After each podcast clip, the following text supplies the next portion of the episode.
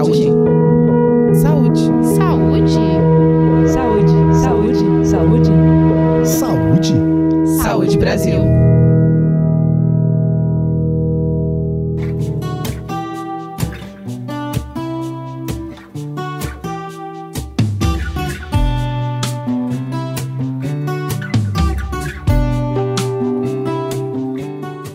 Muito comum recair sobre as pessoas com obesidade a culpa de estar nessa condição. O que muitas vezes não é levado em consideração é que a obesidade é uma condição multifatorial e complexa, que engloba diferentes dimensões: biológica, social, cultural, comportamental, de saúde pública e até política. Para conversar sobre isso, hoje a gente convida a Poliana Martins, que é professora do curso de Nutrição e do mestrado em Saúde Coletiva da Universidade Federal da Bahia. Seja bem-vinda ao podcast do Saúde Brasil, Poliana. Oi, Fábia, tudo bem? Obrigada, é um prazer enorme estar aqui com vocês hoje. Poliana, muitas vezes as pessoas com sobrepeso e obesidade recebem uma abordagem culpabilizadora, sendo relacionadas a estereótipos como falta de vontade, de disciplina, falta de autocontrole e de autocuidado. Nesse sentido, o que significa o estigma da obesidade e por que isso acontece? Bom, Fábia, vamos entender um pouquinho, né, essa questão da culpa que o indivíduo com obesidade recebe pela sua condição, né? Você já contextualizou muito bem. Então, em vários momentos, essas pessoas são responsabilizadas pelo seu peso excessivo. E quando a gente pensa na etiologia, né, nas causas da obesidade, a gente sabe claramente que a obesidade ela vem de vários fatores, não apenas uma responsabilidade individual. E aí, quando a gente está falando né, sobre estigma do peso, quando a gente fala de estigma, é o que? Eu vou julgar esse indivíduo e eu vou, com, vou colocar esse indivíduo numa condição de diferente daquele padrão que eu espero que é normal na sociedade. E esse estigma, ele traz sofrimento para a pessoa que vive com obesidade, uma vez que ela é julgada pela sua condição e que ela sofre preconceito por parte de inúmeras pessoas na nossa sociedade por causa do seu peso excessivo. Poliana, quais são as consequências, as repercussões do estigma para a pessoa com obesidade? Bom, então eu acho que a maior co consequência do estigma do peso é o grande sofrimento que essa pessoa vai se encontrar, né? É, no momento que a minha condição é colocada como minha responsabilidade, né? Então, o meu peso excessivo traz para mim a responsabilidade. E quando eu chego nos espaços e esses espaços não me acolhem, esses espaços não me reconhecem enquanto um indivíduo que tenho as minhas necessidades, eu acabo me distanciando dos, do, do, até do meu próprio autocuidado em saúde. Então, o que a gente sabe que independente de qualquer coisa, o indivíduo com obesidade, ele precisa ser acolhido nas suas demandas. E a gente precisa retirar o nosso preconceito no julgamento dessas pessoas. As mídias, as revistas, a televisão e as redes sociais costumam propagar um padrão estético que, na maioria das vezes, não condiz com a realidade das pessoas. De que forma esses canais de comunicação podem piorar os estigmas e, consequentemente, impactar no emocional das pessoas com excesso de peso? Ah, é muito importante essa questão, né? Eu acho que para isso a gente precisa refletir um pouquinho sobre a construção da imagem do que é belo, do que é adequado na nossa sociedade hoje em dia. Se eu for pensar em relação à prevalência de excesso de peso no Brasil, ela é cada vez mais frequente na nossa população. Entretanto, quando eu penso num padrão de beleza do que é adequado, qual é a imagem corporal que eu tenho? De uma pessoa magra, né? E não de uma pessoa com excesso de peso. Então, o que a gente reconhece hoje como belo, como adequado, não é aquilo que a gente vê corriqueiramente. A gente reconhece aquilo que é construído socialmente dentro de um corpo magro. E hoje em dia, é, a gente pode, né, a gente se coloca em situações que muitas vezes não são saudáveis para conquistar esse corpo magro. Quando a gente pensa em mídias, em redes sociais, essa imagem é aquela que é reverberada nesses espaços, né? Vamos resgatar um pouquinho, né? Vamos pensar nos protagonistas de novelas e filmes. Quantos têm excesso de peso? Quantos são obesos? Como esses indivíduos, na maioria das vezes, são retratados em novelas, filmes e outras peças de, de, de, das mídias? Normalmente, eles são personagens engraçados, eles são personagens depressivos, tem todo um estereótipo, como a gente já falou no início, relacionado à obesidade.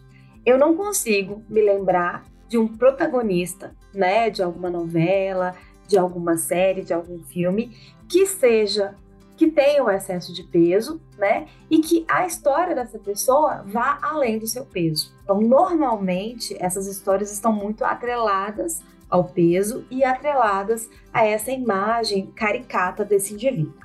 Quando a gente pensa nas redes sociais, né, hoje em dia, a gente tem aquela hashtag que está sempre prevalente aí, que é foco, força e fé. Uma hashtag extremamente estigmatizadora porque traz para o indivíduo que se ele tiver foco, força e fé, ele vai conseguir controlar o seu peso, né? E aí, se a gente for entrar hoje nas redes sociais, quantas, quantas informações e imagens sobre práticas restritivas para controle de peso, sobre práticas extremas de exercício físico, a gente vai ver nesses espaços. E aí, aquele indivíduo que está lá na sua casa tendo acesso a essas informações, ele acaba acreditando que ele pode alcançar aquele estágio, né? E muitas vezes a gente sabe que não é necessariamente isso que acontece. Então, a gente precisa ter muito, muito cuidado, né? Com os conteúdos que são publicados e principalmente com a forma com a qual a gente usa esse espaço. Então, vamos pegar um exemplo muito claro aqui, né? Vamos pegar lá, sei lá, uma pessoa que tem excesso de peso e uma modelo. Nunca, né, essa pessoa com excesso de peso que nasceu, que cresceu, que tem um biotipo específico, ela talvez ela nunca vai conseguir alcançar aquele padrão corporal daquela modelo. Então, quando a gente segue, quando a gente acompanha, quando a gente projeta a nossa alegria a ter aquele peso corporal, a ter aquela imagem, muitas vezes isso vai se tornar em algo que é inalcançável. E qual que é a consequência disso? A gente entra num processo de sofrimento mental muito grande, porque essa frustração por não conseguir alcançar aquela imagem desejada faz com que muitas vezes a gente até deixe de lado os nossos cuidados em saúde. Poliana, as crianças e os adolescentes também são vulneráveis a esse estigma da obesidade, né? Como o ambiente escolar pode ser promotor de saúde e ajudar a acabar com esse preconceito e essa discriminação?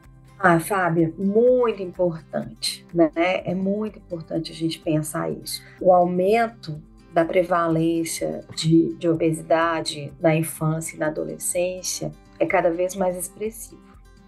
E a gente precisa que a escola seja um ambiente capaz de acolher esses indivíduos dentro das suas características né? Para além da gente pensar na escola enquanto espaço para promoção de uma alimentação adequada e saudável, eu preciso pensar na escola como um espaço para promoção de uma relação respeitosa e harmoniosa com o corpo e com a comida, né? Essas crianças precisam ser acolhidas dentro do ambiente escolar, né? A escola precisa problematizar e discutir temáticas relacionadas ao corpo, temáticas relacionadas à prática de atividade física. Então, por exemplo, quando eu penso, né, no ambiente escolar, eu preciso ter um espaço que garanta o brincar livre, que, que garanta a autonomia das crianças, independente da composição dos seus corpos, né? Que as crianças tenham segurança, que o bullying seja discutido e debatido dentro do ambiente escolar, né? Porque a gente sabe, o ambiente escolar ele vai retratar aquilo que a nossa sociedade coloca. E práticas estigmatizantes com pessoas que vivem com obesidade, ela acontece em todos os espaços. Então, precisamos sim discutir sobre essas temáticas dentro da escola. Quando uma pessoa com excesso de peso procura ajuda de um profissional de saúde, como deve ser feita a abordagem desse profissional de forma a evitar situações estigmatizantes? Muito legal, Fábia. Olha, gente, só para a gente entender, é, alguns estudos mostram que o estigma, né, o estigma autopercebido pelos, pelas pessoas que vivem com obesidade, eles vêm, em primeiro lugar, da família, né? Então, a família nos julga.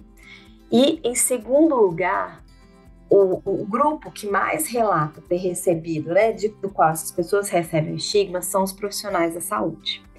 E aí eu queria trazer um elemento importante para a gente refletir, é que muitas vezes o estigma do peso ele é mascarado como um cuidado em saúde.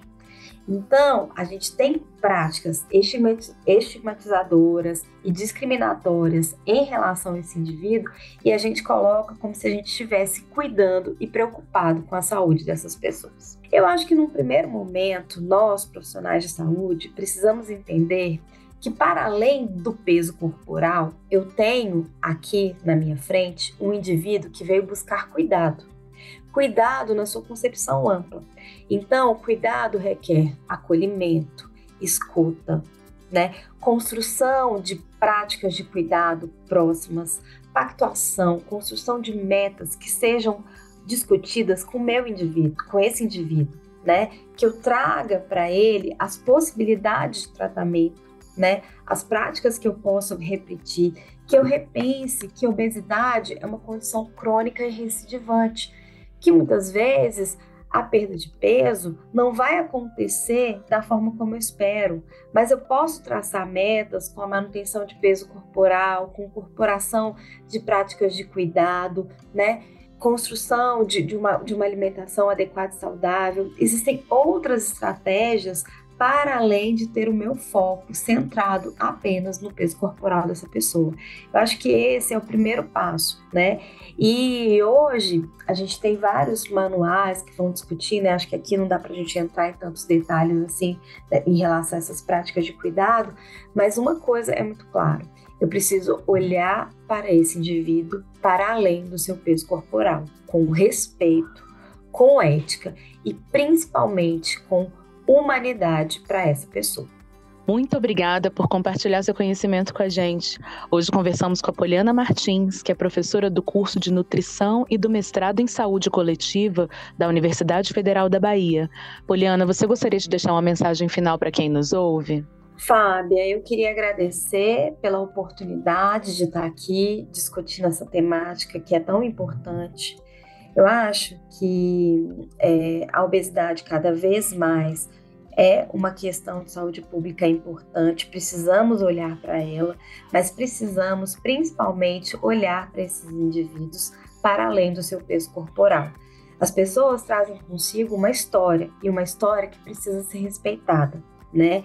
Então, agradeço pela oportunidade de estar falando sobre essa temática e me coloco disponível para outros debates. Muito obrigada. E para você que nos ouve, lembre-se: não basta que as mudanças de estilo de vida sejam individuais. É importante o reconhecimento coletivo de que a obesidade é uma doença crônica não transmissível, multifatorial, cujas causas englobam uma série complexa de fatores genéticos, individuais, comportamentais e ambientais, o que exige medidas que considerem os aspectos sistêmicos, intersetoriais, econômicos e sociais. E para saber mais sobre como ter uma vida mais saudável, acesse saúde.gov.br barra Saúde Brasil. A gente se encontra no próximo episódio do podcast Saúde Brasil.